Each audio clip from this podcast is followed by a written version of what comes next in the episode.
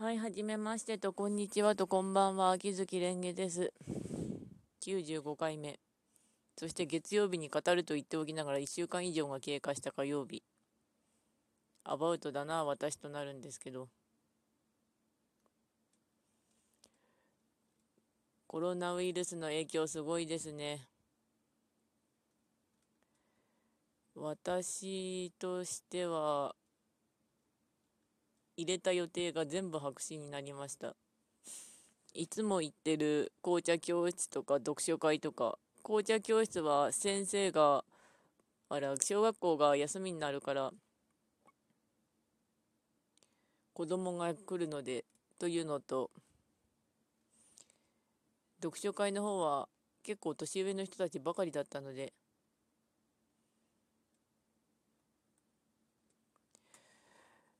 それで、ニュースの方はほぼ見てない状態なんで、かろうじてツイッター見てるぐらいですね。リーマンショックとか書いてあるけど、リーマンショックあんまり覚えてないんだよなうん。感染については普通の風邪みたいなんで、ああ、あの、抵抗力ある人がかかれば。そこまで危惧はしてないですけど、経済がなーっていうか、お金使うようにしないとなっていうのはある感じはありますね。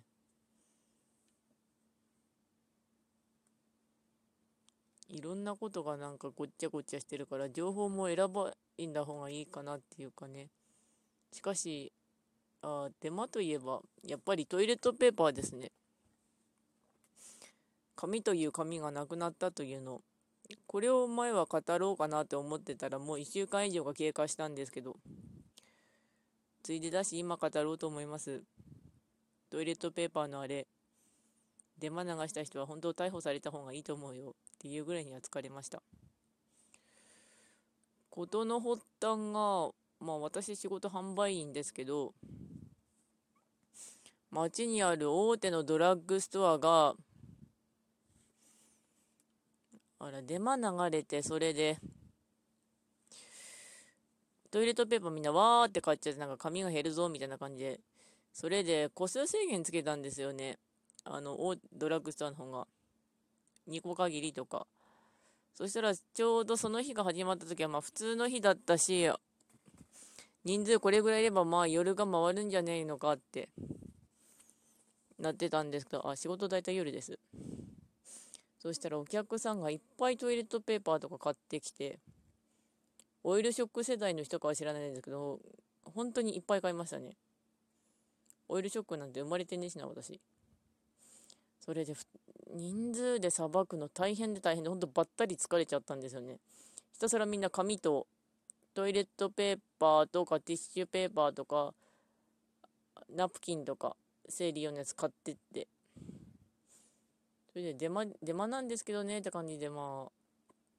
ツイッターでは分かった感じなんですけど、そしたら次の日に個数制限ついたんですよね。まあ、おまあ、バカなんだけど、お一人様2個限りとか。そしたら、それでも売れる売れるって感じで、安いトイレットペーパーがまず消えましたね。なんで個数制限つけてどんどん消えたかって言ったら、なくなるんじゃないかにちょ拍車かかったりとか家にマジでストックがない人とかわざわざ都会の方から買いに来るお客さんがいたりとかその逆に都会におる娘とかに送るって感じでトイレットペーパー買う人もいて日曜日になくなりましたねトイレットペーパーほぼ全部。トイレットペーパーの売れ行き次第も、まず安いのが消えていって、次にあの、ちょっと高めのやつ、あの、香りついてるやつとか、あと、ワンロール100円とか、そういうやつも売れててなくなったんで、うん。あと、キッチンペーパーなんで消えたって感じですけど。そんなこんなで3日間で経験したことって言ったら、田舎だろうが、デマ起きたらすごいことになるなってあとは転売？すごかったみたいですけどね。結構今コロナウイルスの時代、なんか試されてるって感じはあるっぽいですよね。スピリチュアル系で解釈したら。世界が推進されるぞっていうか、そういうので。こっちもいろいろ気づけるところは気づいたんですけど、デマはやっぱり、デマなんですけどねとか、ちょっと切れ気味に言ってましたけど、仕事の時は。必要な人もいたんだろうけどなーってなりますけどね。コロナウイルスは正直なところ、あんまり実感はない。平和とかそういうのじゃなくて、あの、情報を入れるとコロナうつとかになるらしいんで、本当にニュース見てない。ツイッターだけ。ミヤネ屋とかなんかうるさくねってなるんですけど、ミヤネ屋はあの、仕事の休憩中に微妙に今見られる。コロナウイルスので変化について言うと、仕事がまだ冬時間なんですよね。うちの仕事、1月と2月が冬時間で、3月から12月が通常時間帯なんですけど、それが3月も人数の都合とか理由つけて冬時間。しかも決まったのが2月28ぐらい。早い、早いよとか遅いよ。うん。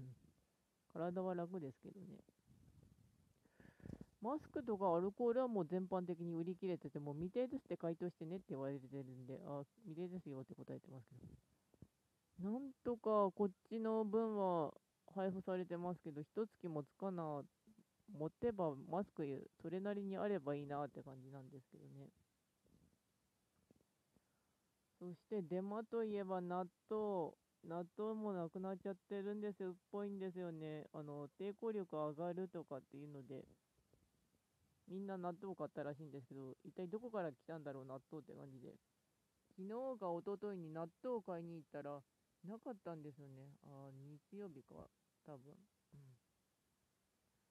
うん。納豆好き嫌い多いんですけど、私好きなんですよ、納豆美味しいから。栄養にもなるし。うん。そんなで、デマとか、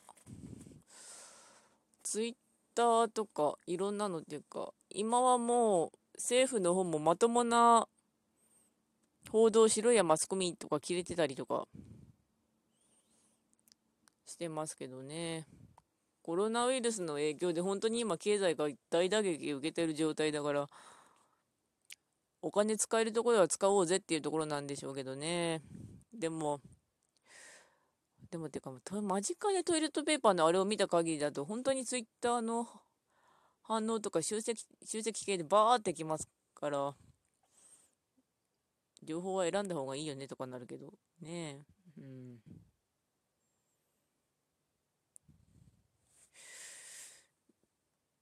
一通りでも今吐き出したから楽っちゃ楽ですけど。コロナウイルス関連で変わったことといえば、なんだろうな。うん。マスク慣れましたね。私がメガネかけてるんであんまりマスクしたくないタイプだったんですけど、しておかないとなってなるから。エチケット、エチケット。こういう、そういえば、危機的な状況とか困った状況と、あと正義の時、正義を振るおうとしている状態っていうのが、その人の人となりがわかるらしいっていうのはどっかで見たんですけど、きっと何かしら試されてるんだろうなってのはありそうですけど、何に試されてるんだは置いといて。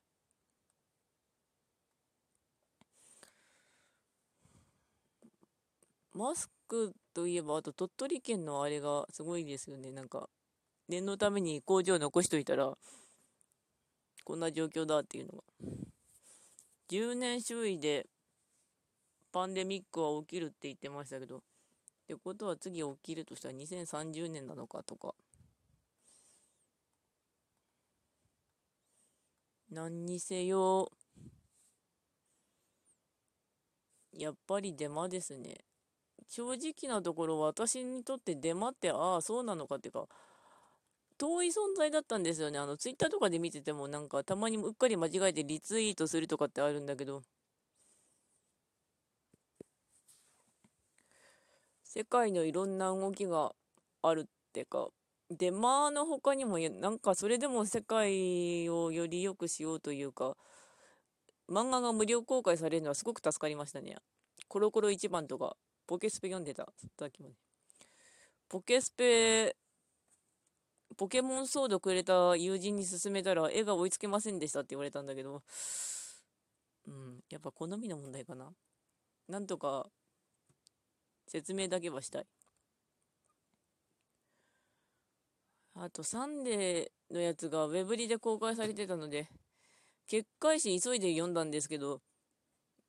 あ序盤の方はあの当時連載してた時にサンデーで読んでた。こんな話だったんだなーってなってた時。あの、扇の七、七男とか好きですね。あと、さきちゃん。あの、予言のみこさん。結構面白かったです。